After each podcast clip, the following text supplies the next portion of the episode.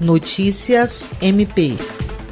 No dia 13 de julho de 1990 entrava em vigor o Estatuto da Criança e do Adolescente, através da Lei 8069-1990, assinada pelo então presidente da República Fernando Collor. A partir da sanção dessa lei, o Código de Menores foi revogado e ampliou-se a gama de defesa dos direitos da criança e do adolescente. Apesar de todos os avanços que o Estatuto trouxe, especialistas e operadores do direito o consideram ineficaz em alguns aspectos, principalmente no que se refere à proteção efetiva aos direitos necessários para o pleno desenvolvimento da população infanto-juvenil. A Procuradora-Geral de Justiça do MPAC, Cátia Rejane de Araújo Rodrigues, destaca que dedicou mais da metade da sua atuação ministerial na defesa da criança e do adolescente e que participou de muitas lutas pela efetivação desses direitos. Contudo, é necessário caminhar bastante para que seja conquistada a tão sonhada prioridade absoluta para a população infanto-juvenil,